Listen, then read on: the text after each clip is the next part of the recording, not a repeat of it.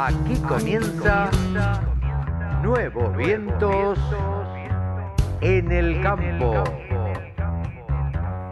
Hola, hola, hola, hola. ¿Cómo les va, mis amigos? Buenos días, buenas tardes, buenas noches. ¿Cómo estás, Evita, querido? Hola Carlitos, querido, hola, ¿cómo están todos? ¿Cómo están los que nos escuchan? ¿Cómo está Juan ahí también? No, no, no tan bien como vos en este momento, pero bueno, digamos que estamos acá trabajando. Bueno, yo también estoy trabajando. Nada más que me estoy yendo al festejo de 50 años de un querido amigo. Uy, Este, Dios mío, todavía ya te- viste cómo se van poniendo las cosas. ¿eh? Antes se habla de fiesta de, Claro. de 15, después de los del 30, después los casamientos, después vino los de 40 y ahora yo te invito a los de 50 que no sabes qué cosa te queda bien de todo lo que te estás probando. Claro, ¿eh? Porque claro. todo parece un disfraz de, de, de morcillas. Lo poniendo. triste, lo triste va a ser cuando nos inviten a los velorios, Evita. Sí, lo triste cuando vengan al nuestro. Mientras tanto. Todavía estamos bien. Che, tenemos Sí, un amigo. montón de cosas. Juan nos va a es. matar. Estuvimos en la semana en Klein, en los 100 años, el aniversario de los 100 años de Klein. ¿No? Gran evento, armó la gente de Clay. Gran evento, gran evento. Lo que sí faltó un poco de comida, ¿no? No, por favor. Por favor, qué manera. Qué manera de Este, comer. Impresionante. Por Dios. Bueno, eso es típico de las ciudades del interior y de los pueblos, hacer un agasajo, juntar, como en este caso el semicero Klein cumplía 100 años, hacer un agasajo, invitar a medio pueblo, porque había 800 personas, eh, Sí, una locura, y comer, y comer, y comer, y comer, y nosotros nos vinimos y la gente seguía comiendo. Digo, es más, No, olvidate, y deben haber comido de nuevo lo mismo la noche. Eh, estaba planificado. Yo hablé con la gente de organización que a las 7 de la tarde, se serv- a las 7 de la tarde venía la mesa dulce. Nosotros nos fuimos a eso de las 4 y no habían servido el postre todavía. Eh, Claro. Pero bueno, pudimos ver y charlar una- con Gustavo Klein, el presidente actual de Klein, del semillero Klein, el principal productor de semillas de trigo. ¿sí? Creo que Así el es. pan que uno come en algún punto siempre tiene algo de Klein. Tiene algo de la genética que trajo ese, el que empezó a mover ese alemán. Donoto, Donoto Klein. Eh, así que vamos en la apertura a escuchar a Gustavo Klein y lo que, lo que los, las declaraciones que pudimos eh, hacer con él allá en Alberti. Excelente día, Sol, parece que todo ha salido 10 puntos y estamos celebrando los 100 años de Klein y estamos con el presidente, Gustavo Klein. ¿Cómo estás, Gustavo? Bien, muy bien. Gracias por recibirnos, antes que nada. La verdad que han puesto el criadero, parece de punta en blanco, está impecable. Sí, sí.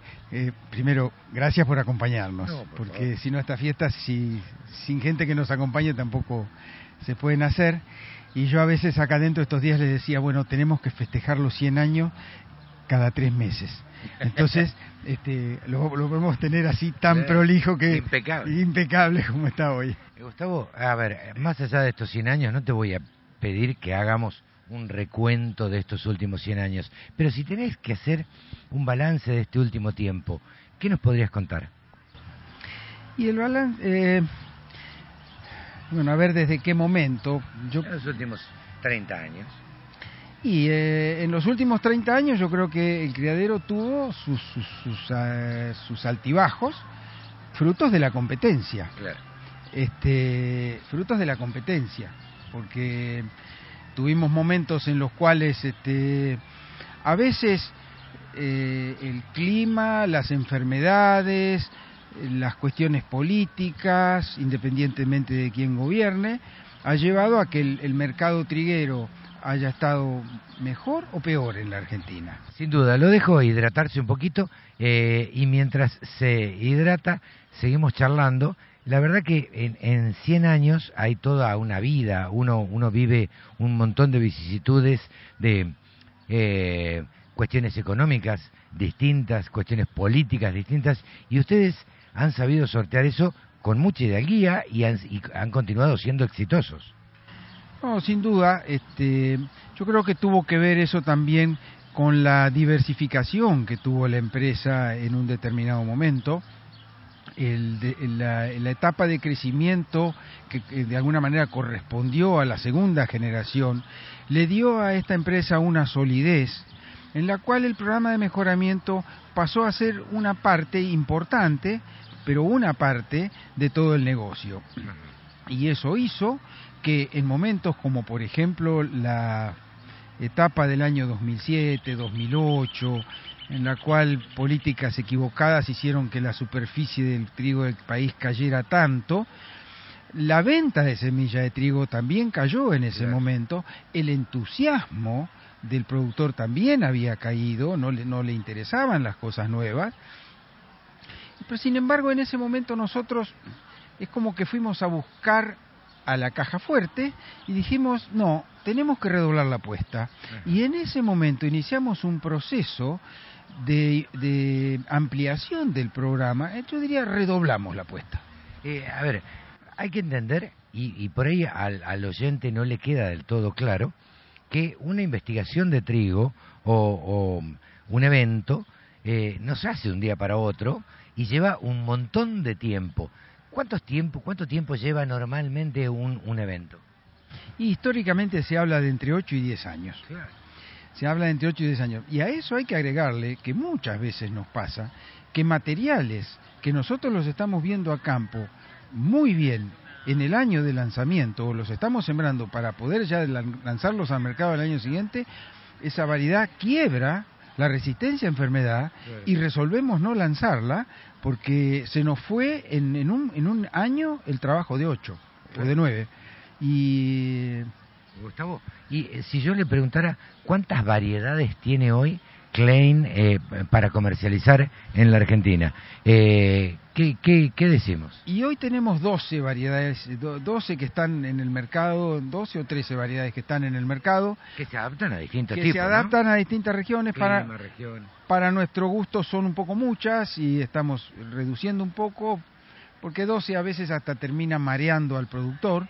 Lo que ocurre es que como la adaptación es distinta, en esas 12 variedades a lo mejor hay algunas que adaptan solamente al norte, algunas adaptan solamente al sur, algunas adaptan al oeste. Entonces hay que tener una paleta, de productos para que para cada zona y para cada para cada uso también. Porque acá no se habla de rendimiento solamente, acá muchas veces se habla de rentabilidad. Entonces, el, rentabilidad por, este, o, digamos, rendimiento por precio, a lo mejor uno alcanza un precio mucho mejor en un determinado momento porque esa variedad tiene una mejor calidad. Y en otros casos el productor lo que necesita es rendimiento porque no tiene la demanda de calidad y sí tiene un puerto cerca este, y le conviene más ir directamente. de menor calidad, pero que tenga. Mire, nosotros trabajamos para tener todo. tal vez se haya instalado en el mercado, eh, se asoció, está la calidad está tan asociado con Klein. Que la gente asocia como dice, no, lo que pasa es que Klein lo que tiene es calidad. nosotros decimos, no, ¿Tenemos calidad? Sí, seguro tenemos calidad. ¿Somos los mejores en calidad? Sí, somos los mejores en calidad. Pero también tenemos rendimiento y estamos trabajando para rendimiento. Claro. Eh, imagino, usted decía, son muchas variedades, 12, este, eh, pero de todas maneras, alguien que va a vender, o imagino un vendedor de trigo de ustedes, eh, que tenga asignada una región, como por ejemplo Córdoba o Bahía Blanca o el sur de la provincia de Buenos Aires, no va con las 12 va con las que se adaptan a esa zona. Exactamente. Y por otro lado, hay que tenerlas bien identificadas. Eso conlleva un trabajo de ambientación, de, de, hacer de alguna manera los ensayos en el lugar, para tener la certeza de decirle al productor, probá esto acá porque esto acá, esto a vos acá te anda. Y cuando te llama uno del norte, le tenés que decir, no, eso, mira, vos estás oyendo hablar muy bien de ese material, pero vos no lo puedes sembrar. Funciona en Bahía Blanca y en Córdoba no. Pero vos no lo puedes sembrar. Eh, Gustavo, por último te pregunto, no le quiero robar mucho tiempo porque ya estamos por empezar, este, ya está por arrancar toda la celebración. Eh, ¿Cuáles son los proyectos que tiene Klein? Porque ya tiene 100 años. ¿Qué proyectos tiene? Sé que siguen trabajando y que siguen este, apasionadamente con lo que hacen. ¿Qué proyectos tiene de ahora en más? No, los proyectos tienen que ver eh, más o menos con lo mismo.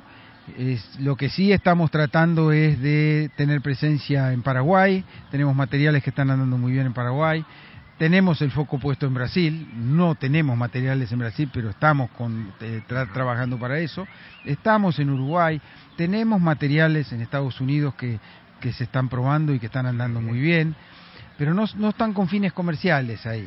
Hay empresas multinacionales de otros países que están usando nuestros materiales no con fines comerciales, pero están a disposición porque son, son abiertos.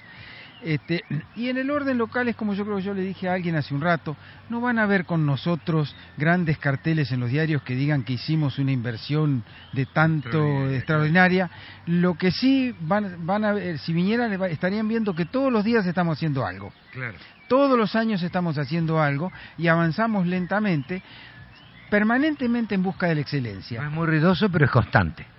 No es muy ruidoso, es constante y vamos en busca de la excelencia en, la investigación, en los investigadores, porque afortunadamente y gracias a Dios, y, estamos muy felices de tenerlos con nosotros, hoy tenemos un plantel de profesionales externos trabajando excelente, este, y es probable que lo estemos ampliando en los próximos años, porque tenemos algunos proyectos de ampliar bastante nuestro programa de mejoramiento. Hoy estamos haciendo unos 800 cruzamientos por año, pero ya tenemos invernáculos, cámaras de cría, este, eh, hay tecnología que está escondida entre las plantas a veces. que no se ve. Que no se ve, pero que seguramente tenemos muchas expectativas. Pero es el mayor costo que tiene el criadero Klein, la investigación. Exactamente, sí. Sí, porque en lo demás... Eh, ¿Cómo podría decir instalaciones, otro el capital. Digo, el capital más grande es la investigación. Exactamente. Pero eh, la investigación y el criadero es el pilar de nuestra identidad. Bueno, felicitaciones Gustavo, muchas gracias por recibirnos y muy amable por, por habernos invitado. Muchas gracias. El campo es el motor del país. Prende ese motor. Prendete a la radio del campo.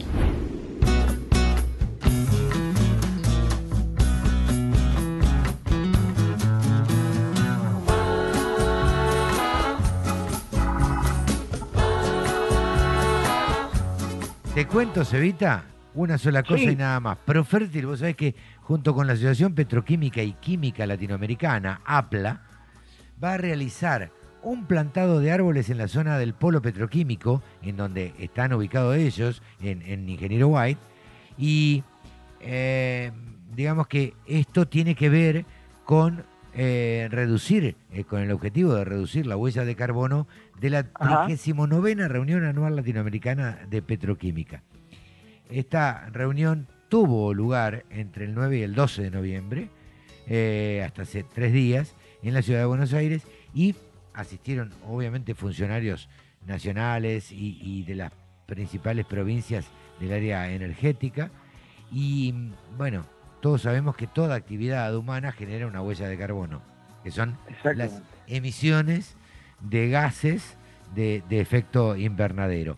La tendencia global, en línea con la urgente concientización que este tema requiere, es que los, eh, que los eventos empresariales compensen esta huella de carbono mediante un plantado de árboles. Bueno, precisamente esto es lo que está haciendo Profértil y APLA, que van a plantar árboles en Ingeniero White. qué Sí, sí, sí, sí. Y vos sabés que el CEO de Profértil y vicepresidente de APLA, eh, Daniel Patarín, ah, dijo en declaraciones que esta oportunidad de compensar el carbono de esta reunión constituye una excelente ocasión para concientizar acerca de la importancia de la sustentabilidad en nuestra sociedad.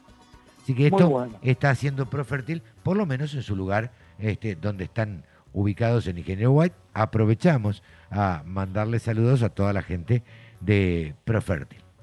Eh, muy bien, muy bien. Bueno, Cevita, tenemos un programa de locos. Analizamos el censo con Patricio Quinos. ¿sí? Nos ah. ayudó a desmenuzar un poco el censo. Eh, un censo del que se habló mucho. ¿eh? Un censo del que se habló mucho. bueno, hablamos ya hace un ratito con, con Gustavo Klein, con Marcelo y ahora vamos a charlar la semana que viene, porque que es el gerente de la banca mayorista del Banco Galicia. Pero sí hablamos con Alejandro Longo, del INTA, que nos recién asumida, asumido este, en el INTA Centro, la región INTA de Santa Fe, este, y nos contaba, bueno, toda la actividad que le viene por delante. Eh, la gente de pesados argentinos eh, y un montón eh, de declaraciones que tenemos de los fabricantes de maquinaria agrícola que están en agritécnica, Eh, sí, sí. este, Empezando por nuestro amigo Néstor Sestari. Ahí está, a la cabeza, Néstor y Lucila. Eh, Néstor Sestari y Lucila Sestari están con declaraciones también. Y por supuesto esta semana se llevó a cabo la despedida del gobierno, la despedida del el Ministerio de Agroindustria. Así es. Y bueno, y tenemos declaraciones exclusivas para la Radio del Campo de quien ha sido y sigue siendo, por supuesto, el ministro de Agricultura, el ministro que fue ministro y después fue secretario y que ahora volvió a ministro de Agricultura, Ganadería y Pesca. Eh, Así que también tenemos declaraciones de Luis Miguel Echeverri. Un montón de cosas, un montón de cosas. Si seguimos hablando, Juan me mata. No Te juro todo, que me mata. No va a poner todo. Ahí va, ahí va. ¿Arrancamos? Claro que sí. Y ahora estamos en comunicación con Alejandro Longo, quien es el flamante director regional del INTA Santa Fe. ¿Cómo estás, Alejandro? Gracias por atendernos. No, por favor, todo bien, todo bien. Bueno, Alejandro, primero, eh, felicitaciones, éxitos en esta nueva gestión que, que estás encarando. Eh, contanos un poquito, eh, para la Radio del Campo, ¿cuál sería eh, tu gestión básicamente y, y qué es lo que está bajo tu órbita? Bueno, primero muchas gracias y bueno, te cuento un poco el, el trabajo en, en Santa Fe. Nosotros lo tenemos dividido en tres áreas, básicamente, seguramente como vos conocés, en el norte tenemos Sí. la experimental de, de- de Reconquista, en el centro la de Rafaela y en el sur la de Oliveros. Tenemos 22 agencias de extensión, tres oficinas técnicas, un centro eh, de investigación. Y un poco mi trabajo mm, eh, viene a, a, a cuentas de, de- de- de organizar un poco el, el trabajo, de hacer el seguimiento en, en las agencias, en las estaciones experimentales y a, mm, y a generar eh, relaciones con, con socios estratégicos dentro de la provincia y, y obviamente el nexo que, que tenemos entre, entre Santa Fe y el INTA a nivel nacional, ¿no? Ajá. Así que un poco esos son los, los nuevos desafíos que, que- que- que se van presentando. Yo vengo de, de, de 25 años de la institución, digamos, eh, ¿En los qué? últimos seis estuve como director de, de- de la experimental de, de Oliveros, así que bueno, un poco continuando con, con el trabajo dentro de la institución con una función distinta. Claro. Eh, esto, eh, vos ya estás en funciones, estás trabajando actualmente ahí eh, eh, en esta, en la, re- en la región en Santa Fe. sí, Fe. Sí, sí, nosotros tenemos el centro, el centro regional está dividido entre, entre la localidad de, de Santa Fe y Rafaela. Digamos, ahí tenemos un grupo, un grupo de reducido de gente que, que trabajamos en el centro regional. Y, y bueno, si bien la zona de, de trabajo es toda la provincia, pero bueno, hacemos centro en, en Santa Fe básicamente. Y bueno, vengo trabajando ya, digamos, si bien ayer fue el acto de Asunción, vengo Forma. trabajando ya desde, desde mediados de, de octubre. Ajá. El concurso fue allá a finales de, de septiembre, así que bueno, ya en pleno trabajo. De hecho, ahora estoy volviendo de, de Buenos Aires que, que el próximo martes asume el nuevo director eh, nacional, así que también Ajá. estamos con, con cambio de autoridad a nivel a nivel A nacional. nivel nacional también. Eh, Sí, sí, ¿cómo- asume, asume el, ya a- aprovecho a, a contarte que asume el, el nuevo director eh, nacional que es el ingeniero Carlos Parera, Ajá, que, que, bueno, es un compañero de trabajo de- del área de, de Mendoza. ajá, bien. Y eh, decime, ¿cómo, cómo encontrás o cómo te, eh, cuáles son las principales actividades que tiene tu, eh, tu actividad o, o, mejor dicho, cuáles son las principales, el principal trabajo en que te encontrás? Mira, vos bien sabés que, que nuestro trabajo en INTA y mucho más a nivel de, de Santa Fe es muy variado en cuanto a, digamos, abarca varios sistemas de producción. Sí, sí. Eh, obviamente agricultura, ganadería, leche, producciones intensivas, apicultura, etcétera. Pero también tenemos un trabajo muy fuerte que tiene que ver con el, el- el relacionamiento de los territorios y, y con, con la gente que trabaja en él. Eh, trabajamos muchísimo en lo que es investigación y capacitación. Y, y bueno, un poco, si bien la responsabilidad de- del accionar en cada una de esas áreas de la provincia está en la órbita de un director de experimental, digamos, mi trabajo consiste en, en- en ver, eh, eh, de armonizar parte de, ese- de esa, de esa tarea que se hace en las diferentes zonas y, y ver ver de qué manera se, se pueden ir gestionando algunas otras cosas que, que, por ahí no se están haciendo, ¿no? Bien. Eh, y, creo que hoy tenemos una, un cambio de, gobierno a nivel eh, municipal, comunal y, a nivel provincial de nuevas autoridades que, que también eh, nos pone en trabajo esta cuestión de, vincularnos y de, poder sostener algunas algunas líneas de trabajo que venimos haciendo, pero también potenciar algunas nuevas a partir del requerimiento que estas nuevas autoridades eh, de, gobierno tengan, ¿no? Claro. Alejandro, mira, yo nací en el campo, siempre lo cuento, eh, me crié en el campo con un padre fanático del INTA. Eh, lo, que decía, lo que decía un ingeniero del INTA era palabra santa, no se discutía, este, y así nos criamos nosotros. Entonces, claro, viste, salimos medios intianos, viste, fanáticos del INTA, y lo que dice este, la, gente del INTA es como palabra santa. ¿Crees que va a haber algún cambio a partir de, la nueva gestión, a partir del, del 10 de diciembre? Mira, a ver, hay interesante lo que decía te agradezco el comentario. Eh, hay, una cuestión, yo digo, eh, el INTA se caracteriza por dos cosas. Uno es por, por, su gente, lo que vos, contás, realmente hay eh, en general un compromiso muy grande del profesional con, con, la con, el sector. Sí, sí, y con la entidad en sí y también te cuento que hay un montón de gente que, que, no está, que no se visibiliza el trabajo directamente con el productor, hay personal técnico y de campo, administrativo, eh, de vinculación tecnológica y, demás que, hay gente que, también está muy comprometida y que por ahí su trabajo es un poco más, menos visible, ¿no? Y, y eso es compartido con quien por ahí muchas veces damos la cara ante, ante, ante el público. Y el otro punto que, es fundamental son las relaciones institucionales y la vinculación tecnológica, porque la, realidad es que el INTA solo puede llevar adelante algunas tareas, pero después para, poder abordar problemas más complejos y demás necesita el otro. Y, para construir conocimiento y demás. Totalmente. creemos que...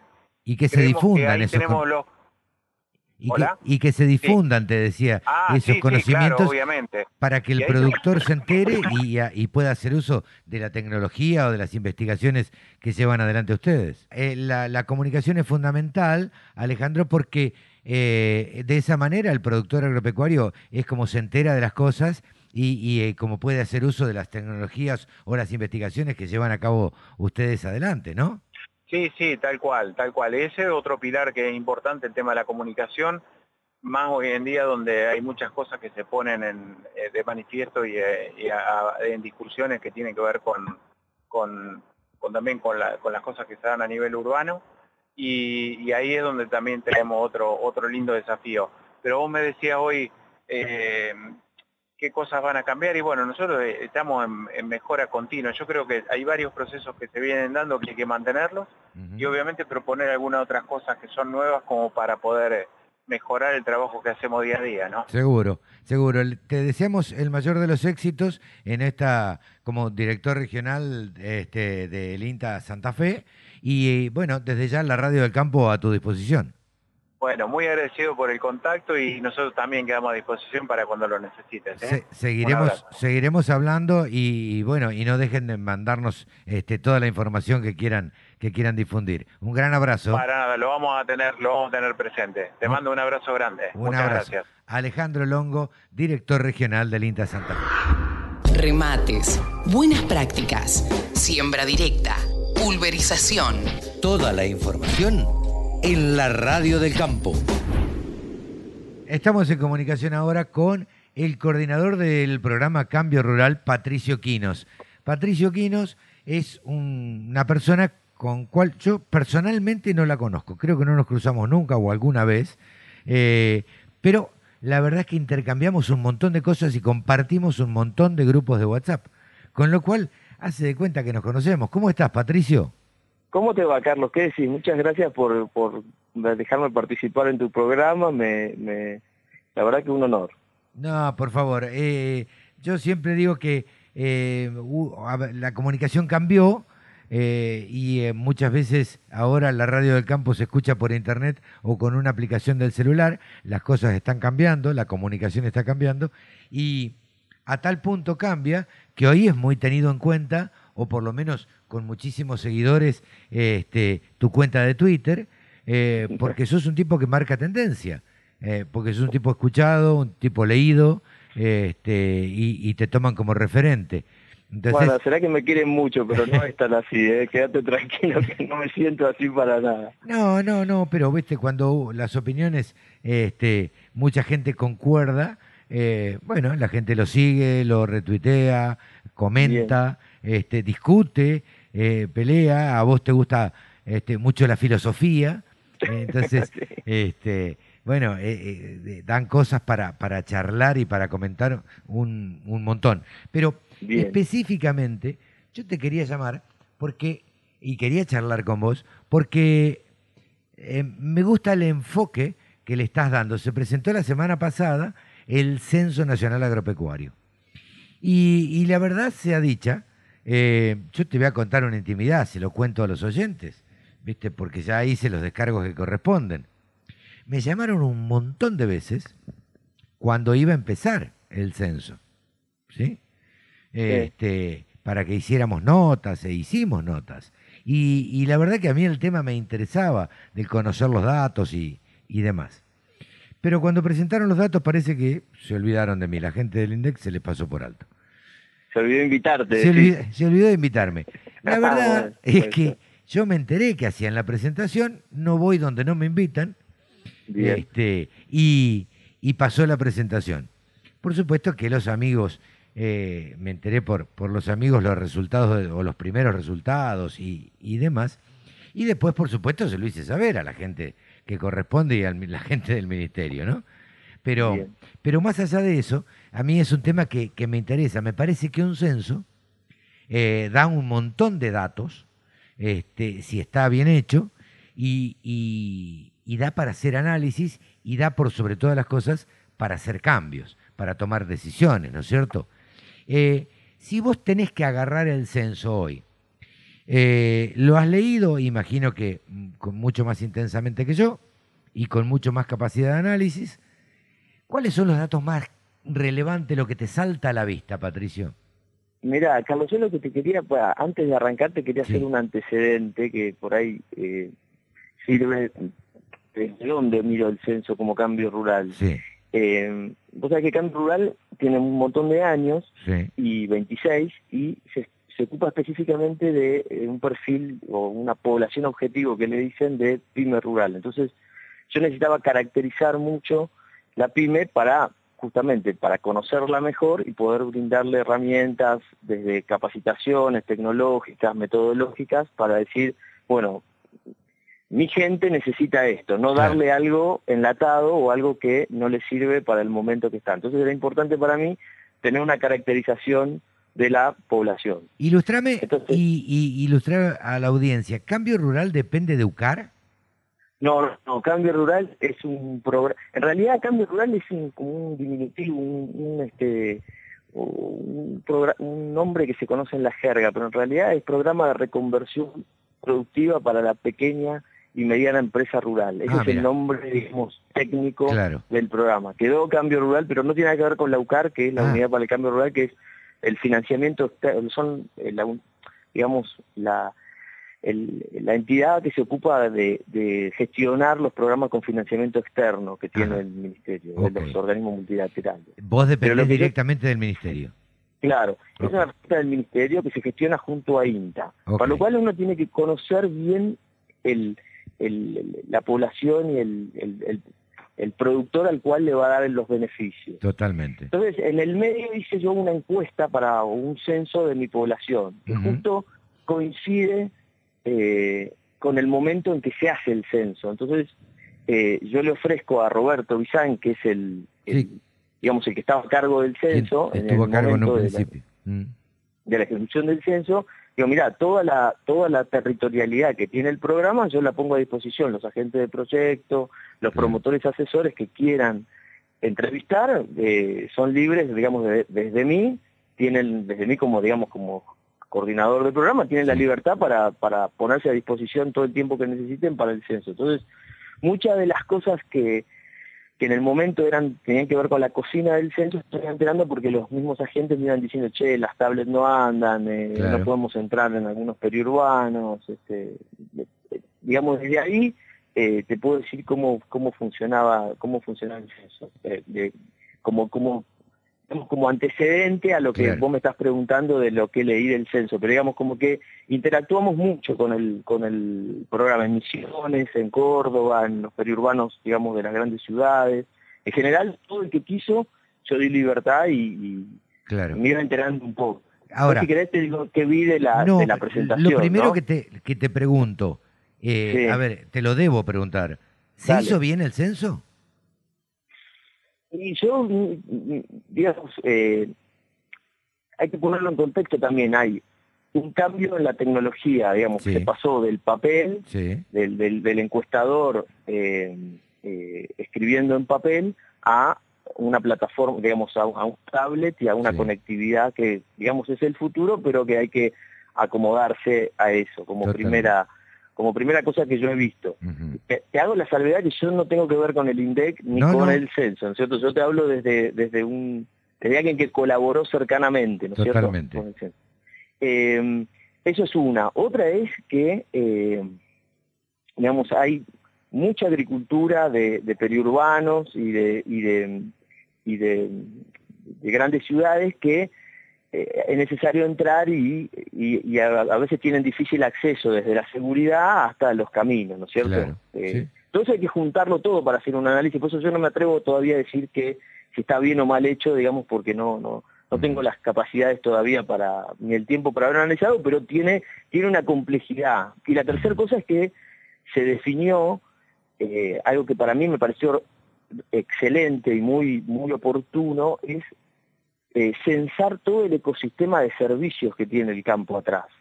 Entonces, todo el contratista rural se censó que antes no se censaba, todos los servicios, eh, digamos, que, se, que, proveen estos contratistas, qué calidad de servicios, qué tipo de servicios, qué maquinaria, bueno, todo eso... Eh, ¿Se censaron las agronomías de los pueblos? ¿Cómo? No, no te escuché, perdón. Si se censaron las agronomías de los pueblos, por ejemplo.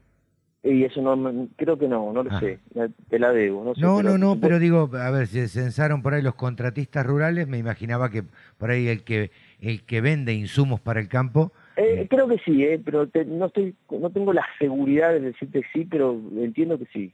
digamos, se, tomó mucho eh, esfuerzo en capturar todo ese segundo piso del campo, que no es simplemente la tierra o el o el, el, que gestiona la, la, la EAP, digamos, sino que eh, se dio un paso más, que hay mucho de eso, de eso que, de hecho, una de las cosas que surgen de los números del censo es que el, el 66% del área se cosecha con contratista de servicio, digamos. Algo que intuitivamente uno lo sabe, pero acá le pusieron un numerito. Claro, sí, sí, sí, sí, lo corroboran. Claro, eso es lo que, eso es lo que, lo que importa, ¿no es cierto? Si yo te pidiera desde tu óptica y desde tu visión, claramente, eh, los primeros datos. Digo, a ver, cantidad de productores, concentración, eh, ganadería, eh, lechería. A ver, ¿cuáles son los primeros datos que uno puede eh, charlar de, de, este censo? Bueno, una cosa que, que, surge, primero es la caída del número de, de, unidades productivas, ¿no? Que el censo del 2002 tenía unas 333 mil unidades y, en este censo del 2018 censaron 250.880, una cosa así. Eso implica unos 80.000 unidades productivas menos. Menos, claro. Y se subió unas 100 hectáreas el, más o menos el promedio de parcela, ¿no es cierto?, de, como se concentró un poquito más, o sea, las unidades la se hicieron más extensas. Lo que sería la unidad eh, comercial, ¿no? Claro. Tiene que ver un poco con, con economías de escala, este, bueno, después cada uno sacará las, conclusiones que, le parezca, pero digamos, se, se, concentró un poquito más la propiedad, por lo menos en subió el promedio en, de hectáreas en superficie, a 6,70, más o menos es la, actual. Este, que eso viene subiendo, digamos, desde los censos, por lo menos lo que se ve desde, desde, desde 1969, que es el... 1969 viene subiendo, acompañando también la productividad, porque también hay que decirlo, las cosechas, 247 millones de hectáreas vienen de, de también de ahí, de, digamos, si uno pone una recta y compara cómo creció la, la, unidad productiva en hectáreas y cómo creció la producción o la, la, la cantidad de toneladas, es, digamos, va muy a la par, digamos, el, el, el aumento en la, en, la, en la, cantidad de grano cosechado con el aumento en, en la escala de la superficie, ¿no? Eso también es un, un dato que se ve cuando uno pone a la par esos números. ¿Arrojó datos de tecnología? Varios censos. ¿Cómo? Sí, se eh, arrojó datos de tecnología, digo, del uso de tecnología. También, bajó el número de tractores, bajó el, el, número de cosechadoras, evidentemente la productividad del trabajo aumentó, porque si, si con menos, con un parque de maquinaria, digamos, en número menor, quiere decir que ha aumentado el ancho de trabajo, la capacidad de trabajo, porque ha podido hacer mucha más hectárea. Con menos máquinas. Más hectáreas. Con menos máquinas, exactamente. Y tiene que ver un poco con este ecosistema también de, prestador de servicios que, que digamos, en, el censo del 2002 una máquina hacía unas 2.000 hectáreas y ahora hace 6.000. Claro. Entonces, Este, eso tiene que ver con, con, eso también. Se censaron las sembradoras, que yo no les había, digamos, se, se dividió un poquito más, este, no es que antes no se censaban, pero lo que quiero decir es que aumentó también el número de sembradoras. Eh, evidentemente empieza a tallar la, la incorporación de la siembra directa, ¿no es cierto? Las sembradoras de directa era un rubro que antes no era más chiquito y, creo que hay, esta, no estoy muy seguro, pero creo que hay 30.000 o 40.000 máquinas más, de todas de directa. Entonces han subido el número de sembradoras, el número de cosechadoras, pero sube el número de, sembradoras. Claro. Eh, y respecto de, a ver, de la ganadería la agricultura se, se dividió en algo? Ah, ¿Se puede saber a través de este censo si hay más ganaderos, menos ganaderos, eh, más agricultores? A ver, ¿hay, ¿hay algún dato de esto? Sí, sí, están, eh, a ver, eh, está el número de cabezas, que esos supuestamente son los guarismos que están más, este, más cuestionados, ¿no es cierto? o por lo menos que había diferencias entre los que recibieron el número, eh, tenían algunas eh, algunos comentarios para hacer respecto del número de cabezas en ganadería bovina sobre todo. Sí, no este, coincidía los datos que, da el SENASA con, con los datos que arrojaba el censo, ¿no? Sí, eso es lo que yo te decía que no me animo a criticar porque hay que ver la metodología, hay que morrer los momentos de corte, viste que eso tiene una, una... Hay, hay diferencias en los números y gruesas, pero de ahí a, no, me animo a decir que esté mal, no, no, sé, si, si, soy claro en lo que... Eh, eh, es claro que sí hay diferencias entre los entre las vacunaciones del SENASA y lo y los este, y lo y, lo y lo que censaron, pero bueno, hay que ver también. Eh, te propongo hacer una breve pausa. seguimos en un breve momento para no atosigar a la audiencia con, con datos y charlas, ¿no? Dale, yo te espero. thank you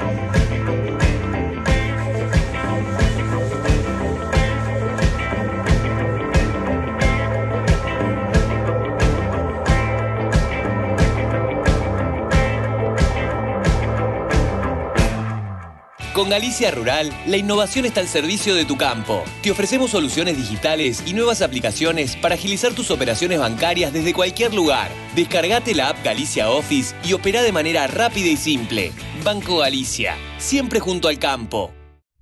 Laboratorio Agrofarma Salud, performance y productividad animal. 100 años al servicio del productor agropecuario. Dual Salt Technology de Nufarm. Una innovación única y poderosa para tu barbecho. La combinación de dos tipos de sales logrando la mayor compatibilidad y la más baja volatilidad del mercado. Aplica Widal Full, Canva Full y Credit Full y alcanza la mayor eficiencia. Nufarm. Más cerca del campo, más conectado con vos. Peligro, uso incorrecto puede ocasionar daños a la salud y al medio ambiente. Lea atentamente la etiqueta. Señor productor. La mala condición corporal de las vacas disminuye la tasa de preñez y genera graves pérdidas en la producción. Para llegar al momento del servicio en las mejores condiciones de fertilidad, es muy importante controlar periódicamente la condición corporal luego del parto y ajustar la alimentación y las prácticas de manejo. Con la ganadería, ganamos todos. Instituto de Promoción de la Carne Vacuna Argentina. Iberton 350 el antiparasitario más potente para ovinos y bovinos. Antisárnico, melofagicida y garrapaticida. Poder residual 38 días solo con Iberton 350 de Agrofarma. Asegúrate contra granizo en la segunda, donde lo primero sos vos. Hacé como Manu Ginóbili, confía en el Grupo Asegurador La Segunda. Superintendencia de Seguros de la Nación, órgano de control 0800-666-8400, www.ssn.gov.ar, número de inscripción 0317. La mejor forma de trabajar es escuchando la radio del campo. Continuamos charlando con el coordinador del programa Cambio Rural, Patricio Quinos. Y, el tema que nos interesaba charlar y que estábamos charlando es el tema del censo, de los datos que arrojó el censo y, cómo pueden ser analizados estos datos o, por lo menos visto eh, en un primer golpe de vista cuando uno recibe todos los datos del censo. ¿Alguna cosa que te haya llamado la atención, Patricio? Eh, me impresionó, sí, bueno, se empezó a censar el tema de la conectividad, ¿no es cierto? Ajá. Digamos, entendemos que, por lo menos todo el mundo entiende que la conectividad es una herramienta de futuro, es una herramienta para comunicar, para achicar distancias, achicar brechas, transferir eh, conocimiento, un poco es lo que vos hablabas al principio de tu programa, que decías, bueno, hoy no lo conozco a Patricio, pero entiendo mucho de cómo es él a través de las redes, o, Sí, claro. o entonces eso es importante, por lo menos tener un indicador de conectividad rural, ¿no es cierto? Eh, las, las personas que están en el campo, qué, qué tipo de, de, de autopista o de... Estamos preocupados por los caminos, que es importante, los caminos físicos, pero Sí. también están los caminos virtuales que también eh, mueven bien, sobre todo bien, bueno, también mueven bienes ahora, mueven bienes y servicios y, y lo que dio el censo que el, que el 34%, creo que es algo así como el 34% de la población rural tiene acceso a Internet. Tiene acceso a internet. Eh, Tiene acceso a Internet, cosa que es un, bueno, no habla de todo, hay que, hay que desmenuzar un poco el número, no habla de la calidad de ese acceso, ¿no es cierto? Lo que dice es, tiene o no tiene. no, Después, claro, En el, en el universo del tiene hay que ver claro. qué, qué hay ahí adentro. ¿no ¿Qué es servicio Pero- tiene o sí que tiene cuando va al pueblo? O, Exacto, claro, exacto. este, o qué tipo de conectividad. Pero llama la atención, que a mí, Sí. a mí me llama la atención en esto que estamos tocando específicamente, que es la conectividad, porque ¿sabes qué, Patricio? A mí me da la sensación que las máquinas hoy, tanto las cosechadoras, este, lo que se le puede adosar a una sembradora cuando uno está, eh, una sembradora de directa o lo que sea, digo, te puede arrojar un montón de datos en tiempo real. Y, y es bastante difícil, cuando no se tiene conectividad, hacer una real utilización, este, tanto para eh, fumigar, tanto para pulverizar, tanto para cosechar, para lo que sea, datos que puede estar recibiendo uno en tiempo real eh, eh, en la ciudad, sin decir Buenos Aires, en la ciudad que sea, este, puede tener datos en el momento, en el instante del campo de tantas hectáreas que tiene este, a 30 kilómetros. E ir analizando, ir haciendo un trabajo este, de análisis. Y esto me extraña que no haya sucedido y que no haya tomado una, una iniciativa del gobierno, ¿no? Bueno, eso, eso, eso sí, es así, Carlos, eso, eso pasa. Eh, te, te voy a algo un poquito más doméstico, ¿no es cierto? Que, que digamos, no, no estoy diciendo que no es importante la, la, la agricultura, digamos, de, precisión. Lo que quiero decir es que eh, hay una tendencia eh, nacional a que eh, los trámites vinculados a, a- a- a los trámites que exige el Estado Nacional se hagan por Internet Totalmente. mo- mover Hacienda, Sí. eh, digamos, la- las guías, la- guías, los sí. permisos de SENASA, las cartas de deporte, que eso, lo que vos se te las propias liquidaciones de, de impositivas, digamos, este, corren todo por, por, por, por internet, Sí, o sí. por- necesita conectividad, entonces, este, bueno, ahí es donde entran a jugar ese, el triangulito ese del arraigo, la, la infraestructura que hay para el arraigo rural y, y la persona si se quiere quedar o no se quiere quedar en el campo. Entonces, todo eso juega en el, en el, en el triangulito, ¿no? No, En no, el- en el combo. totalmente. Pero, Mirá. pero por eso, incluso nos pasa con cambio rural, ¿no es cierto? Nosotros tenemos una herramienta, una app, una eh, app como para trabajar la, la dinámica de las reuniones, las de las reuniones entre productores y muchas veces eh, eh, el subir los datos a, a la app cuesta porque en muchos de los de los eh, de los campos no no hay conectividad. Claro. Este, Bueno, sí. es parte de la es parte de la traba de, infraestructura que tenemos, ¿no es cierto? Ah, Una de las tantas. ¿no es A veces, a veces cuesta que haya señal de teléfono, entonces Totalmente. mucho menos, este, o mucho más internet, o se hace mucho nosotros, más difícil. mirá, nosotros en Cambio Rural preguntamos, abrimos un poco más la pregunta. Ahora me estoy hablando específicamente para la Sí, sí, población sí. Cambio Rural, ¿no? Abrimos un poco más la pregunta y digo que no, Ay, medio. Ajá, Mitad tiene, y la otra mitad tiene 35% por teléfono claro. y 15% conectándose a un cable. Digamos que habla un poco más de la estabilidad o de la calidad que tiene esa señal de- Sí. telefónica que viene, ¿cierto? Este, Este, Esto llama la atención porque, como vos decís, eh, desde el gobierno se proponía y desde, desde el Ministerio de, de Agricultura eh, se promovía la facilitación. De hecho, hay una, una oficina este, de simplificación. Eh, ojo, Carlos, que para, para digamos, para, para hablar bien del gobierno, te diría que eso se empezó a hacer. ¿eh? Hay los programas del Ministerio de Modernización y, de, la Secretaría de Comunicaciones han abierto, eh, ahora yo técnicamente no recuerdo, una eh, licitaciones para bandas en una frecuencia que permite mejorar la conectividad rural. Digamos, no te, no te va a permitir mirar una película de, de, de, video de muchísima calidad, eh, por no decir la marca, digamos, del, de Netflix. De, Netflix, tal cual, y, eh, pero sí te va a permitir operar. Eso, eso se hizo y se abrió muchas frecuencias en, en, muchos operadores, en, sobre todo en, Santa Fe, en Córdoba, en, varios lados. Eso se, eso se, se empezó, lo que pasa que digamos, el atraso relativo era bastante grande y, cuesta, digamos, ponerlo en, digamos, que, rápidamente responda ¿no? a la necesidad, pero sí. Efectivizarlo. No, no, no, está claro que... vamos hacia eso. Sí, sí, vamos hacia eso. Fundamentalmente, eh, pues es que el otro día, y a mí me llamó la atención, alguien comentaba en algún grupo o me hizo el comentario, la verdad no lo recuerdo, uno recibe información todo el día, lo primero que me preguntan, buscaba a alguien para trabajar en el campo. La primera pregunta que le hacían es si había internet. Pero es, es de locos porque la persona que va a quedarse en el campo y a arraigarse en el campo, eh, lo primero que tiene que tener hoy en día es como mínimo una señal para tener WhatsApp, para estar comunicado hasta con el patrón mismo. Es así, es así. Y, las órdenes entiendo que se deben dar por, por WhatsApp. Eh, y es, probable.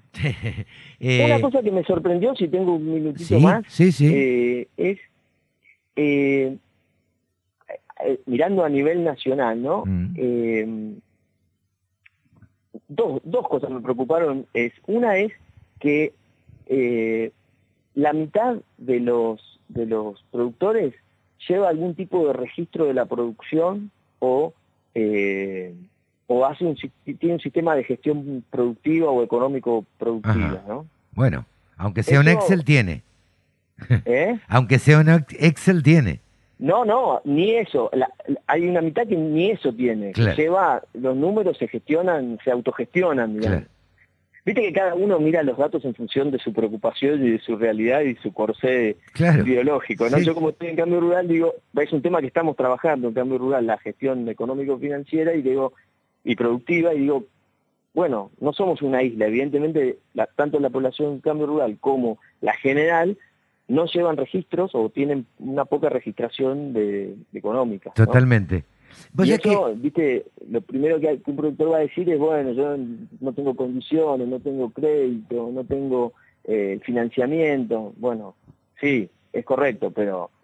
Eh, un sistemita. ¿Cómo repartís el flujo de fondos a lo largo del año? ¿Dónde están los baches? ¿Entendés? Porque no, eh, eso es... tenés un problema de tasa de interés. No, claro. Hoy sí, hoy sí porque está desbandado eso, ¿no? No, no estoy diciendo, no me refiero a una mirada coyuntural, lo que digo es eh, digamos, si vos no llevaras un número es muy difícil que sepas cómo te está yendo. Totalmente, totalmente, es totalmente en muchos casos intuitivo. Eh, vos sabés que soy un tipo preocupado por la comunicación entre el campo y la ciudad. Yo este, tengo una teoría que esto parte de la educación, pero bueno, eh, porque ni siquiera en las escuelas rurales se enseña demasiado qué es lo que le da el campo este, o qué es lo que produce el campo. Esto es una, una visión mía muy particular.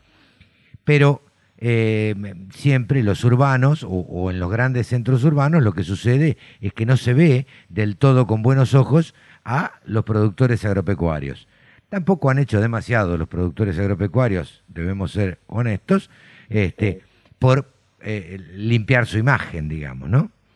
Ahora, la pregunta luego de esta, de esta bajada de línea, digamos, digo, eh, ¿existen los grandes latifundios como se cree que hay en la Argentina?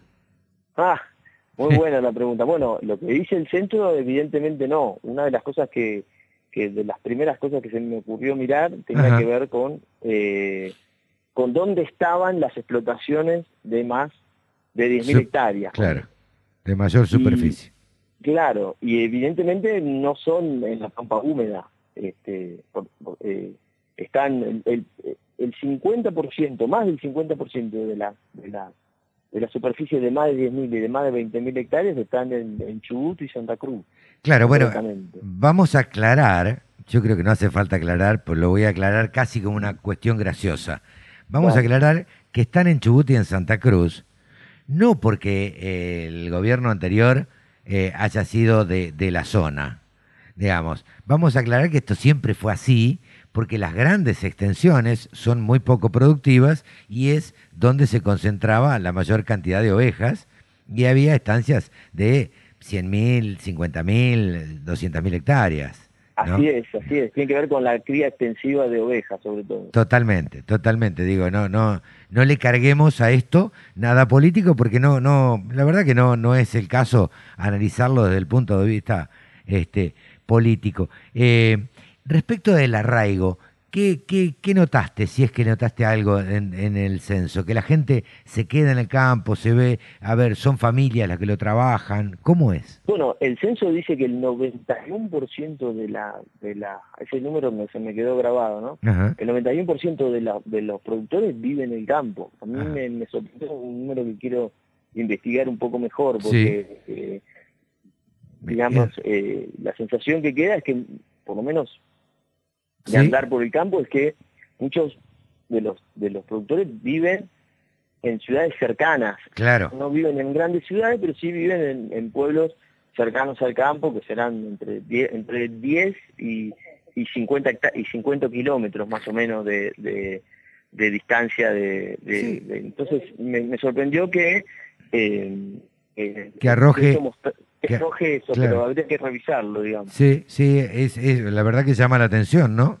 Porque el 91% es una cifra altísima para que vivan en el campo cuando uno normalmente ve que, digo, nada, que las camionetas salen para el campo del pueblo este, de pueblos chicos, medianos, este, salen a las 6, 7 de la mañana. Digo. Busca, alzan la galleta y salen. Pero claro, alzan la galleta. claro, no, no, no, compran pan, alzan la galleta y salen. Alzan la galleta, alzate un abriguito por si hace y refresca, y este, pero bueno, eso solamente lo, lo esos dichos los podemos decir y, saber de qué estamos hablando los que, los que nacimos en el campo, los que nos criamos en el campo, los que andamos en el campo. Claro, tal cual. Pato, yo te agradezco muchísimo, la verdad. No, por favor. Muy amable. Este, seguiremos charlando de ahora en adelante porque me gusta tu visión, eh, porque me gusta la mirada que tenés del agro. Eh, y, y, da para charlar un montón de cosas más y por supuesto además está decirte que la radio del campo está a disposición para cuando lo necesites.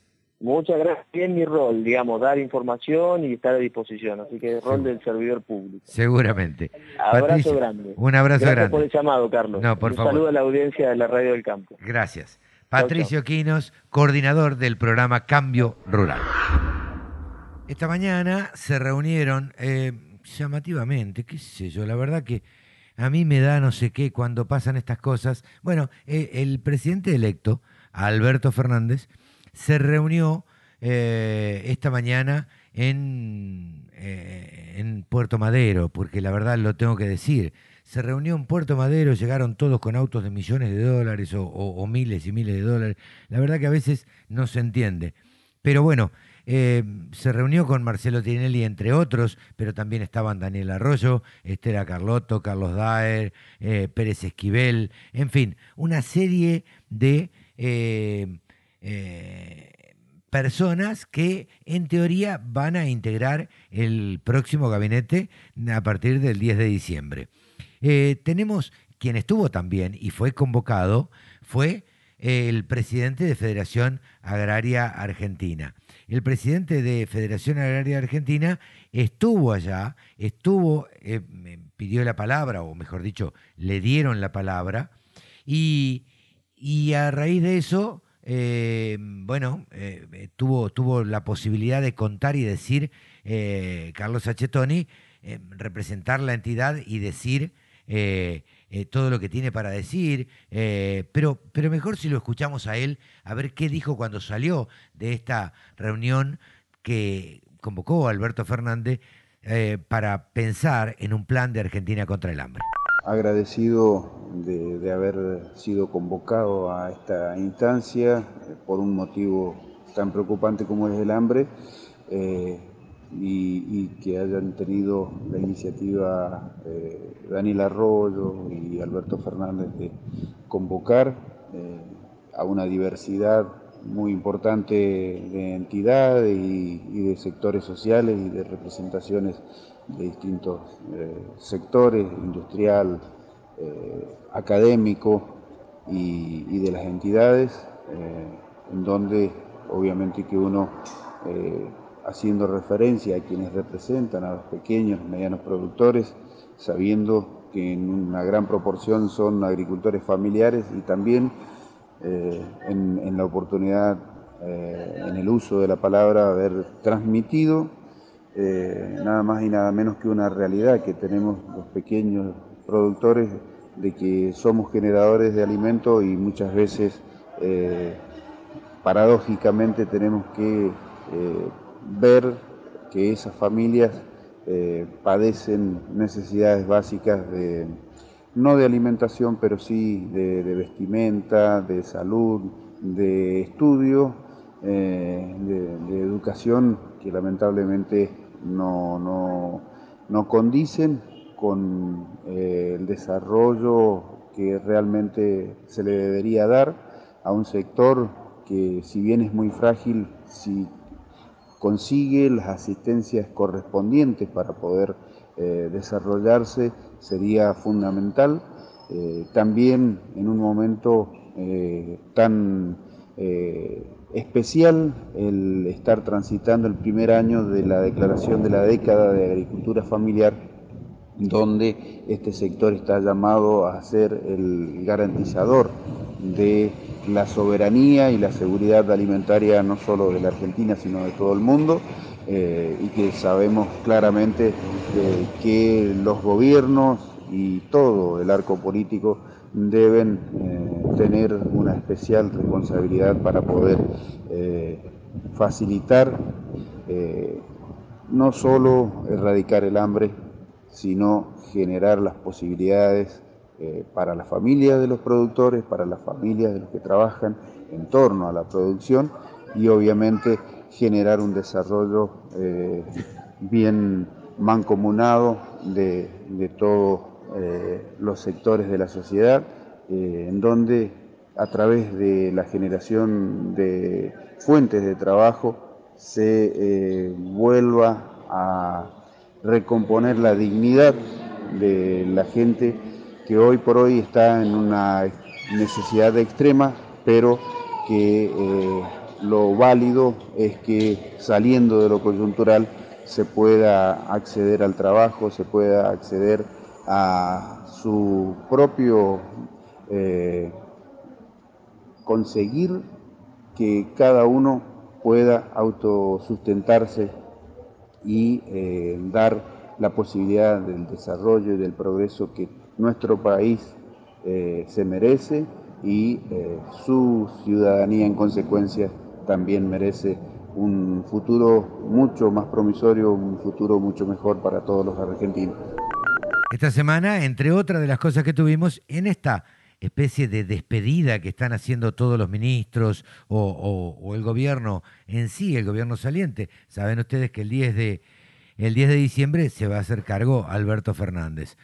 Eh, presentó un informe de gestión el ministro de Agricultura de la Nación, eh, bueno, juntó a todos los colaboradores, a la prensa, allí estuvimos y entre otras cosas, Luis Miguel Echeverre decía lo siguiente cerrando su gestión. Esto es un resumen de un documento que va a salir en un par de semanas, donde hay muchísimo más eh, nivel de detalle en lo que hicimos en estos cuatro años, tarea que comenzó Ricardo Burjaile en el año 2015, continué yo a partir de fin de 2017, y todo el equipo de trabajo dejando, digamos, eh, de una manera transparente todos los números que tienen que ver con el sector.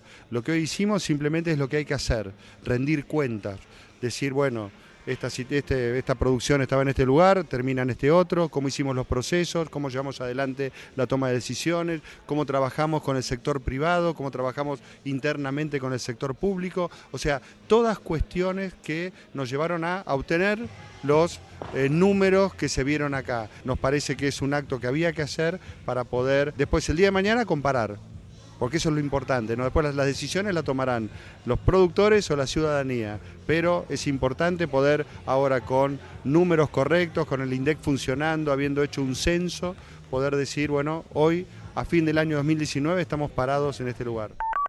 Acaba de terminar Agritécnica. Agritécnica se lleva a cabo todos los años eh, en Alemania. Y allá van nuestros eh, fabricantes de maquinaria agrícola, los proveedores del campo argentino, a presentar sus, eh, sus productos. Escuchamos a algunos de los protagonistas que estuvieron en Agritécnica 2019.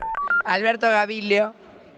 Un gran gusto estar en esta nueva Agritécnica, la presencia en el pabellón argentino de las empresas asociadas a CASMA, como siempre, muy importante, mostrando los productos nuestros productos argentinos, mirando lo que muestra esta muestra, justamente la última tecnología, un gran entusiasmo para seguir creciendo, para seguir aprendiendo, así que una gran satisfacción de estar en esta, en esta muestra.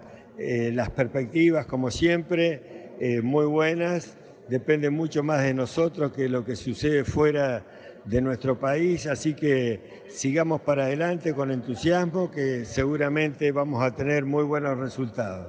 Saludos para todos, muy contentos de estar acá en Agritécnica, en el stand de Argentina, con todos los socios y amigos de CASMA. Eh, para, para Cestari, esta es la cuarta vez que, que, venimos con una máquina a, a la Agritécnica, que se hace cada dos años.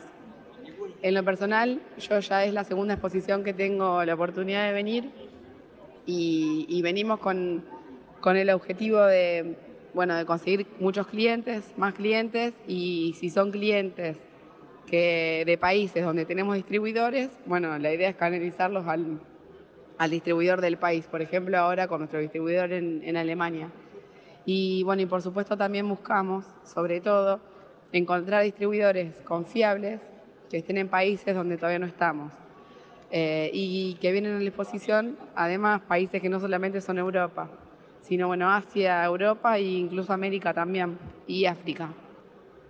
Tuvimos re buenas consultas los primeros días de la exposición, que son los, los días puntuales de, visita de distribuidores, pero también eh, hoy, que ya es jueves, tuvimos también eh, consultas muy buenas de distribuidores que, tienen buena, como un buen potencial para nosotros.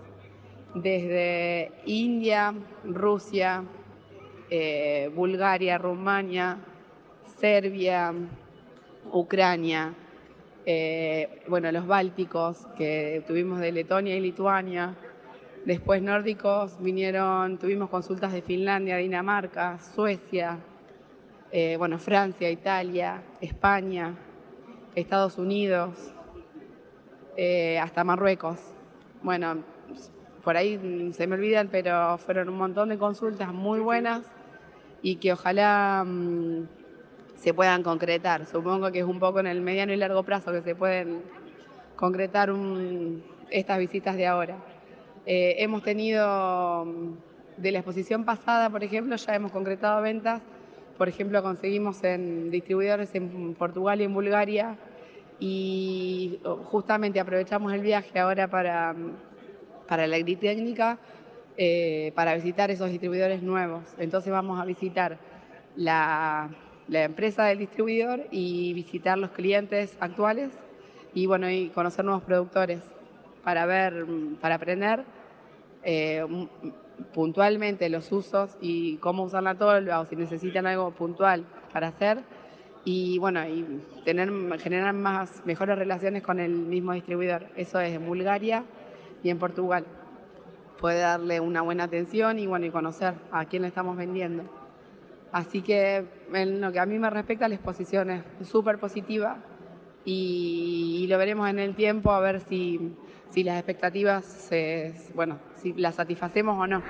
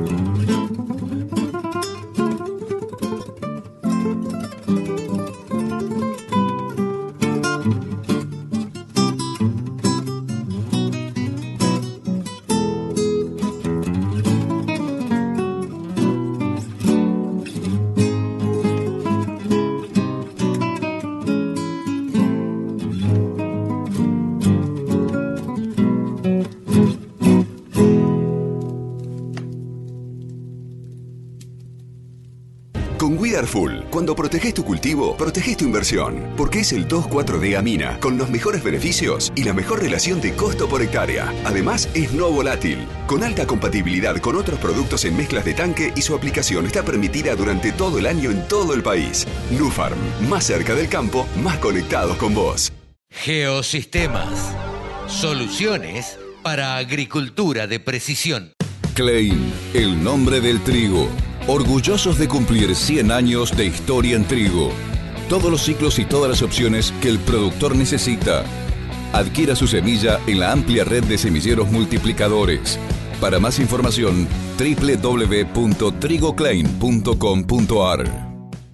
Vinos The Chief siempre te acompañan en los momentos importantes de tu vida. Un Malbec para degustar con carnes rojas, pastas y quesos duros. Un Chardonnay para acompañar pescados, mariscos y arroces. Cuando pruebes The Chief, comprobarás que la magia existe. Vinos The Chief. Vinos de Mendoza. Vinos argentinos. ¿Viste cuando te preguntan de dónde sos y no te alcanzan las palabras para explicarlo? Porque sos de la tierra del laburante que siembra a futuro. La tierra de la paciencia y la perseverancia. Del que se banca todas las inclemencias y todo lo arregla, aunque sea atándolo con alambre. Porque sos de la tierra donde la esperanza nunca se pierde.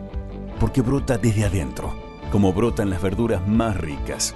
Verduras que cuidan trabajadores apasionados. Apasionados por nuestros campos. Campos que tienen la mejor tierra. Tierra que nutrimos con urea. Somos de la tierra del alimento. Y en ese origen está todo. Profértil. Vida. Para nuestra tierra. La mejor forma de trabajar es escuchando la radio del campo. Hace un rato estábamos en comunicación y charlábamos con Patricio Quinos. Patricio Quinos es coordinador del programa Cambio Rural que depende del Ministerio de Agricultura y Ganadería. Eh, y analizábamos un poco el censo. Eh, y, y, entre otras cosas nos decía que había una, uno de los datos que arrojaba, habría que leerlo bien, que, uno, que decía que había un gran porcentaje de productores agropecuarios que no tienen un sistema de gestión, que producen, producen y, y, y, no tienen un control, y no tienen un flujo de fondos, y no tienen... ¿Vos podés creer esto, Moni? Sí, sí, sí. ¿Cómo Lo te creo va? porque se ve. ¿Cómo te va, Moni? ¿Cómo estamos en ¿Cómo comunicación? Con ¿Cómo Mónica? Ortolani, nuestra contadora y coach de cabecera, eh, titular de tónicaonline.com.ar, eh, y que vive en Junín y desde allá tiene la visión de, de todo lo que es el interior y el, y el interior del interior, ¿no? Eh, Sí, sí, aparte que, mm, bueno, uno, uno, uno lo vive, uno lo vive el interior sí. y, y bueno, y sabe lo que le, sabe lo que le pasa al producto. Y bueno, y eso de, de- de por ahí no tener sistemas de gestión, de no, no mirar los números y casualmente, bueno, es uno de los temas que hoy trato en, en la columna, ¿no? De, cómo armar un tablero de control eh, independientemente de la actividad, ¿viste? Porque eso más allá del productor agropecuario también pasan las pymes. Claro, me parece que es, me decía Patricio Quinos, eh, es un problema, el productor va a decir seguramente, y bueno, no tengo financiación, este, yo estoy muy, muy justo, que yo digo, un Excel, no estoy diciendo... O sea, a ver, no, no es cuestión de llevar grandes sistemas. Claro. O sea, eh, el tema es cómo hacer hablar a los números. ¿viste? A veces es llevar simples planillas y saber cuáles son los indicadores que tenemos que medir. ¿viste? Llevar un tablero de control es mirar qué indicadores eh, son los que eh, son vitales para el negocio y que de una manera rápida, visual y efectiva eh, yo pueda ir monitoreando cómo va la marcha de mi negocio. Yo hago esta analogía hoy en la columna con el tablero de tu auto. Claro. O Eh, sea, vos cuando conducís, vos tenés distintos indicadores y en función de esos indicadores vos sabés cómo tenés que cargar nafta, Claro. tenés que cambiar el aceite. Sí, bueno, pero eh, además cuando tenés que levantar la pata es porque va muy ligero y, y- y- y lo, lo más probable es que si va muy ligero choques. Este, Exacto, claro, bueno. digo, y esto pasa en el campo también. Entonces, digamos, es, es, es esa analogía, ¿viste? De decir, bueno, a ver, llevar indicadores, cuáles son los más importantes y, y ir tomando decisiones, ¿no? Y, y no solamente con lo histórico, con lo que está pasando, sino también poder proyectar para adelante. Totalmente. Y en esto yo les recomiendo un informe que hizo la Bolsa de Cereales de Córdoba, Ajá. donde hace un análisis proyectado de la rentabilidad del maíz a distintos niveles de retenciones. Ajá. Está, eh, yo en esta, en mi última columna pongo el link al pie de la página, sino en la, en la, en la propia página de la Bolsa de Cereales de Córdoba está. Y eso es lo que tiene que empezar a hacer el productor. ¿sí? O sea, la foto actual, pero también proyectar escenarios. Claro, a ver qué pasa y estar preparados si ponen retenciones, si ponen retenciones, qué porcentajes. Este, Exacto. ¿Y cómo le va a dar la rentabilidad en base a eso? Claro. Entonces, eso también le permite tomar decisiones comerciales de cómo cerrar un determinado precio, una determinada cotización. ¿Viste? Hoy los números están como muy ajustaditos. sí, muy Y finos. bueno, dice, hoy tener un maíz a 140 dólares, eh, abril 2020, eh, cuando ha llegado a máximos de 161, Claro. con la amenaza de futuras retenciones, yo digo, la torta P por Q le va a faltar royal, ¿viste? No, no se va a poder elevar. Vos ponías hoy en un tuit eh, P por Q. Eh, ¿Me contás qué es P por Q? El P por Q es esta analogía, digamos, del precio por la cantidad. Y en el productor, o sea, vos sabés que las ventas, ¿qué es? Es precio por cantidad. Claro, En el productor agropecuario es la cotización por los quintales. ¿no? claro. Entonces yo digo, los quintales, incluso hoy en esa fórmula, están amenazados, ¿no? No solo por un menor rendimiento en trigo, sino también por menores hectáreas en maíz, como se proyecta. Claro. Se ha Entonces, por proyectado lado de la Q no se va a crecer o no va a ser igual que la campaña pasada. Totalmente. Esto mirando la foto general, ¿no es cierto? sí, de, sí. de todo el país. Y por el lado de los precios, tenemos la amenaza de las retenciones más la volatilidad de precios. Totalmente. Bueno, Porque uno también debe estar atento a, a- a lo que sucede, porque mucho productor seguramente después de este comentario va a salir y me va a decir, pero a mí qué me importa lo que pasa en Cuba, no es el caso, no me le erré de país. ¿Qué me importa lo que pasa Sí. en Croacia, por ejemplo? ¿Qué me importa lo que pasa en Rusia? No, te tiene que importar. Si sembraste trigo, la verdad que tenés que estar mirando a Rusia este, o a. Ucrania, que son los mayores productores de trigo. exactamente. ¿Y, y qué va a hacer Brasil? Claro. Los acuerdos de China, por aparentemente van a, van a, a- a comprar sin aranceles a Estados Unidos. O sea, hoy hay que tener una mirada más geopolítica. Totalmente. No solamente lo que pasa adentro de las fronteras de Argentina. Totalmente. Entonces, también para no estar, digamos, sometido a todas estas cuestiones, es en el agregado de valor y en la transformación que tiene que hacer el productor agropecuario. Intre- integrándose y a veces con lo que cada uno tiene, cómo podemos poner cada uno un poquito en hacer algo distinto. Claro. Eh, la verdad es que yo quería charlar este tema con vos porque no me canso de decirlo y creo que a vos te pasará lo mismo, eh, de machacar y machacar y machacar, que cada vez más el productor tiene que estar atento y tiene que hacer los números. Y esto no significa que tenga que tener, como decíamos al principio, eh, un sistema de gestión complicado con una computadora. A ver, tiene que llevar los números, tiene que estar atento a los números y mirando los números y tiene que tener un tablero de gestión. El caso que vos pusiste, me, a mí me pareció excelente, porque me imaginé manejando a ciegas en el auto, Sí. eh, sin ningún indicador, y digo, sí, voy a manejar. Seguramente yo salgo de Buenos Aires y, y si cargué el tanque, miré el aceite y, y- y, este, y la verdad es que seguramente a Maipú voy a llegar. Ahora, si mi destino es La Pampa, eh, la verdad no sé cuándo tengo que cargar nafta. Este, Exactamente. y no puedo estar parando cada 100 kilómetros para cargar nafta, porque me vuelvo, vuelvo improductivo. Entonces, digo, el tener un tablero que nos vaya indicando, que le vaya indicando al productor agropecuario eh, cómo está manejando eh, eh, su, su, su, su pyme, su campo, digo, la verdad es que es fundamental. Sí, es fundamental y es, digamos, y como vos bien decís, es una pyme. Un productor agropecuario es una pyme. Claro. Y eso es a veces ese salto mental que hay que hacer en, en que los, en que gestione su producción, que sabemos que es un capo como lo hace, Mm. en cuanto a lo productivo, pero también es co- como empresario, porque tiene una empresa que se dedica a la actividad agropecuaria. Ahora, el tema es cómo agregarle valor, cómo eh, trascender, digo, digo, cómo trascender el espejo, ¿no? Claro. Y cómo esto que soy puedo cambiarlo.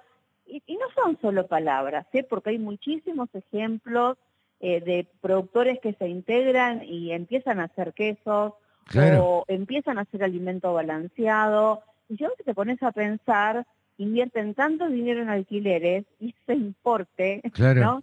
Eh, también puede ser para, no sé, poner una extrusadora, poner, eh, no sé, una, una fábrica de algo distinto que agregue valor. Totalmente. Porque acá digo, o, o creces por escala o creces por agregado de valor. Sí, sí, totalmente, totalmente. Pero bueno, todo ese tipo de cosas lo pueden encontrar en tonicaonline.com.ar o escribirle o buscarla en las redes sociales. Hoy el santo este que tenemos, ¿viste? Google, San Google, que uno pone el nombre de cualquiera y ya te dice todo dónde está, este, y qué sí, hace y sí. cómo ubicarlo. Así, Así, que, que, bueno, eh, aprovechemos este fin de semana, yo termino el- hoy la columna con una frase, dice, bueno, viste que estamos desde el fin de semana de la soberanía nacional, sí, y digo, bueno, aprovechemos, digo, resignifiquemos esta fecha ¿m?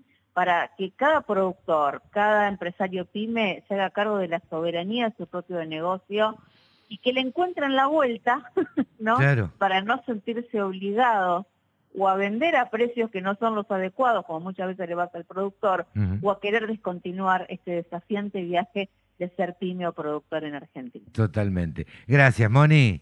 A Te vos, mando un Carlos, beso grande. saludos a toda la audiencia. Buen fin de semana, largo. Y- Sí, igualmente para vos. Bueno, un beso gente. grande. Mónica, Gracias, Or- gracias. Mónica Ortolani, quien es titular de tonicaonline.com.ar. Todas las noticias, toda la información.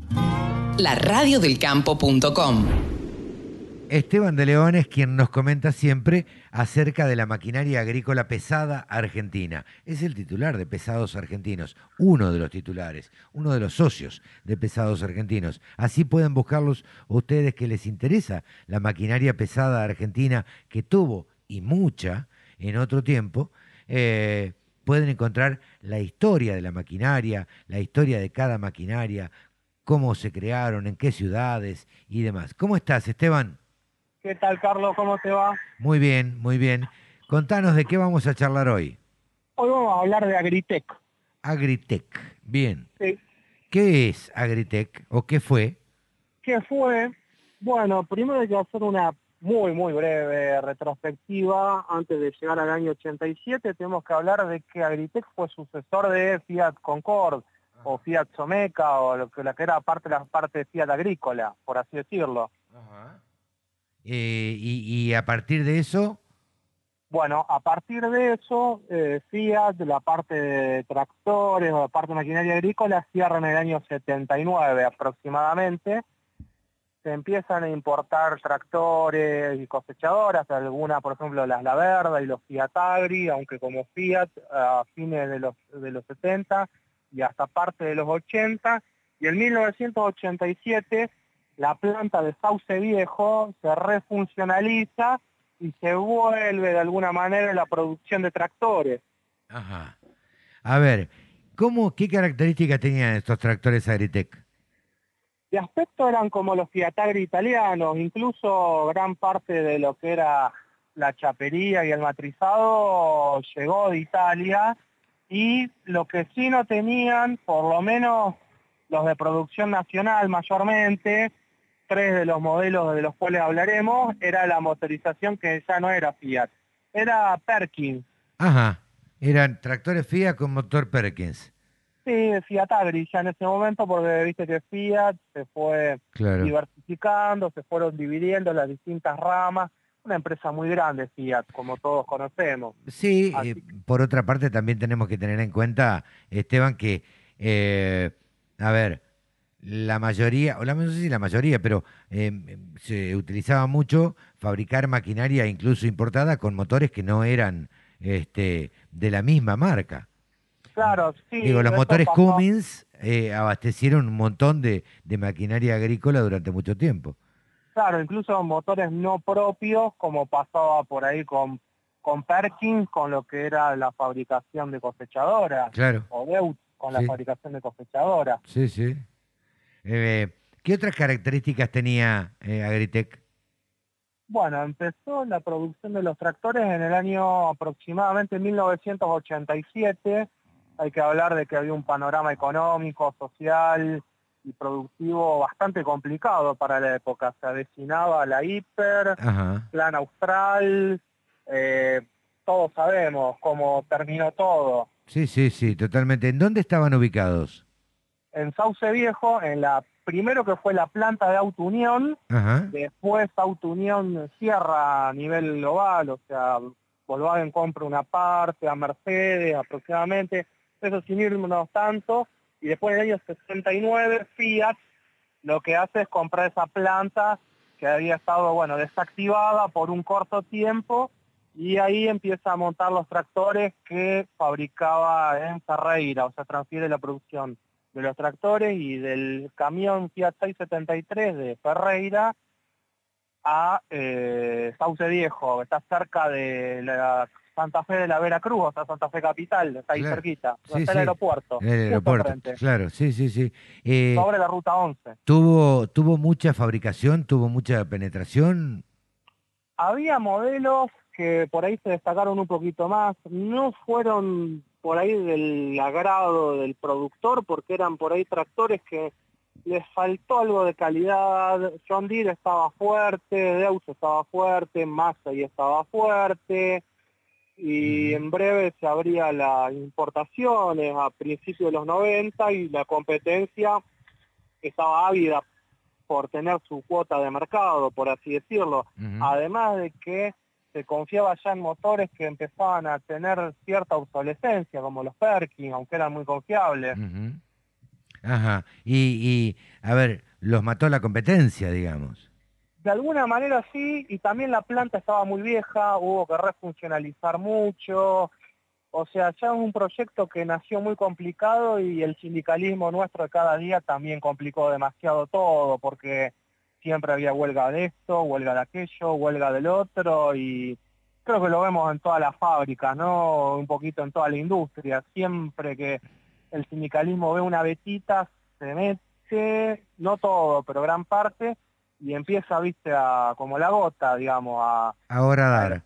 Eh, sí, digamos que es Mata, que supongo que era el sindicato que los nucleaba, eh, este, em, siempre tuvo un gran poderío y, y, en estas épocas de hiperinflación eh, o de, de, incertidumbres, los trabajadores se veían obligados a, iniciar huelgas por los reclamos salariales, era la única manera que tenían y bueno, ahí caían todos, pero desde las grandes fábricas y que no se veían tan afectadas, imagino que a estas las afectó y muchísimo. Sí, sí, sí, la verdad que se podría decir que pagaban justos por pecadores, por así decirlo, en algún caso. Lo peor es que, bueno, al abrirse la importación y como parte de la gama, o sea, los tractores de más de 120 HP eran importados y ya con un dólar uno a uno, en el año 93 la producción empezó a menguar, se empezó a producir las últimas unidades y a fines más o menos de ese año, año 94, se decidió ya el fin de la producción porque ya eran tractores por ahí muy viejos y que en calidad habían quedado, viste, un poquito por debajo y además tenían que competir con tractores que incluso importados venían más baratos. Claro, claro. ¿Y en qué año cerró definitivamente? Aproximadamente los últimos tractores según los datos que se pudieron obtener, fueron del año 93, quedó algún remanente para el año 94 y ya para el 95 no había más producción de tractores. Ajá, ok. Eh, ¿qué, pasa cuando una planta se termina y se desarma? Queda, queda, porque no van a terminar la producción justo con la cantidad de gomas que habían comprado, con la cantidad de motores, con la cantidad de todo y hay veces que eso se remata, hay veces que se lo llevan, y es una empresa que son por ahí un poquito más pequeña, accionistas se quedan con una parte, mm. acreedores, como por ahí en, en otra oportunidad veremos el caso de Gemas, de acá de Rosario, bueno, los Valenti tuvieron que capear una crisis muy grande y Perkins hizo cargo de la de la fábrica ya por el 91, 92 y terminó cerrando. Así que eso generalmente ¿viste? pasa como cuando se muere alguien que se dividen las cosas. Sí, los deudos, los deudos se hacen cargo. Eh, uno se lleva una cosita, el otro se lleva otra, hay cosas que, por ejemplo, si hay deudas, el Estado se puede quedar con algo. Claro. Según cada caso, yo el de Agritec no lo tengo tan, pero tan presente, pero el predio, el parque industrial donde estaba Fiat, se empezó a lotear desde hace poco tiempo, creo que en la gestión de Lifchitz, de Miguel Lifchitz, el gobernador saliente, porque ganó Perotti hace poco, empezó a lotearlo y eso se empezó a refuncionalizar, a, darle otro uso dentro de lo industrial, al parque industrial de Sauce Viejo. Esteban, eh, gracias como siempre, eh, te, agradecemos la participación y el habernos traído, haber, habernos hecho conocer, para los que desconocemos esto, eh, la fábrica Agritec. Bueno, como siempre, déjame saludar a Silvia Laní San Paolo, a Matías Nicolás Lerch, a Emiliano Pasarelli, y bueno, y quien te habla, y muchísimas gracias como siempre por el apoyo, por el espacio, y que sigan los éxitos, por así decirlo. Pesados Argentinos es el lugar donde uno se puede informar en las redes sociales, en internet, buscan así, Pesados Argentinos, y ahí les va a saltar todo. Nos despedimos, Esteban, que lo pase muy bien, gracias. Un gran abrazo, Carlos. Hasta luego.